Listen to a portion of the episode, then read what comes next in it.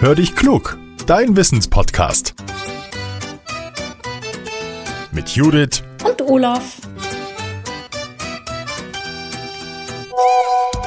Ah, eine Sprachnachricht von Judith. Na, mal hören, was er will. Hallo Olaf.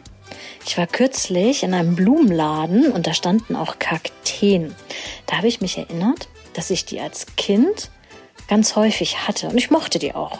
Heute würde ich die nicht mehr kaufen. Ich mag die jetzt nicht mehr so gern.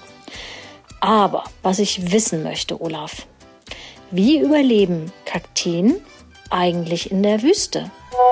Hallo Judith, also ich hatte als Kind auch einen Kaktus auf der Fensterbank stehen, aber mir geht's genauso wie dir.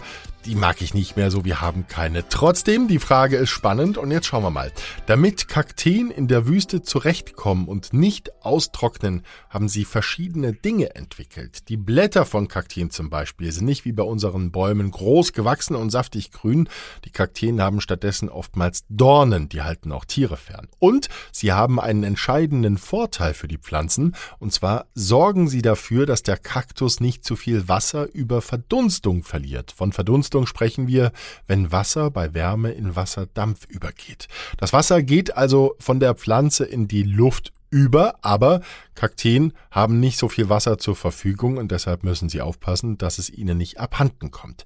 Weil die Dornen im Vergleich zu den Blättern von Bäumen sehr klein und dünn sind, halten sie das Wasser stärker in der Pflanze. Außerdem schützen sich Kakteen noch anders vor dem Austrocknen. Viele sind zum Beispiel mit einer Wachsschicht überzogen. Das schützt sie vor der heißen Sonne. Die Wachsschicht wirft die Sonnenstrahlen zurück, so kommt nicht so viel Wärme in die Pflanze.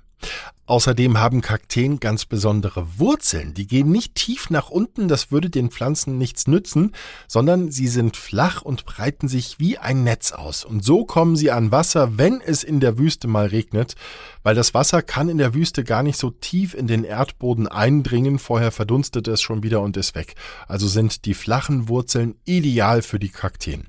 Und Kakteen speichern das aufgenommene Wasser. Deshalb sind die Dornen zusätzlich so wichtig, weil die Pflanze muss sich vor Tieren schützen. Die würden das Wasser der Kakteen in der Wüste natürlich ganz gerne haben. Liebe Hörerinnen und Hörer, habt ihr auch so eine spannende Wissensfrage? Dann nehmt sie bitte als Sprachmemo auf und schickt sie an uns. Die Nachricht geht an hallo at podcast-factory.de und teilt unseren Podcast gerne auch. Jetzt sage ich Tschüss und bis zum nächsten Mal, euer Olaf.